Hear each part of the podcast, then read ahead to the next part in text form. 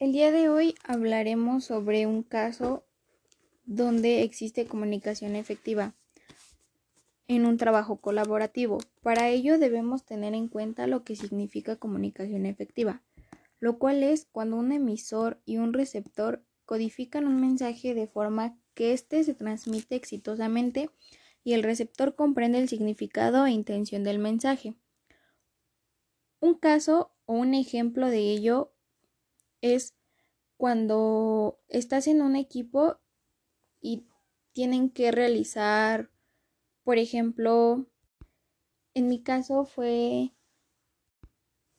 cuando nos tocó hacer un capítulo de nuestra memoria de trabajo que era en equipo. Para ello al principio surgieron muchos problemas, ya que pues varios trabajaban y varios no. Para ello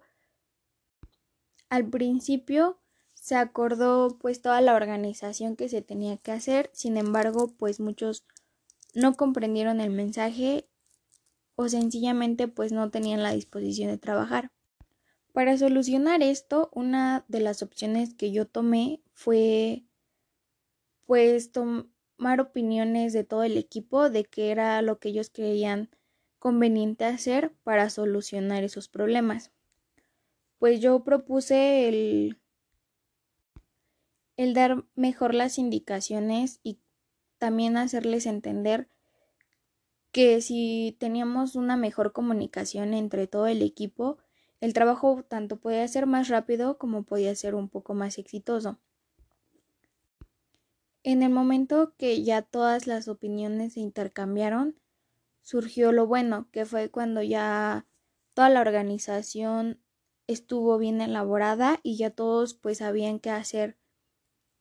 del trabajo, así como pues también comprendieron el que tenían que colaborar todos juntos. Y de esa manera pues con la comunicación efectiva entre los integrantes del equipo se, se pudo lograr un trabajo exitoso y un buen resultado para ello.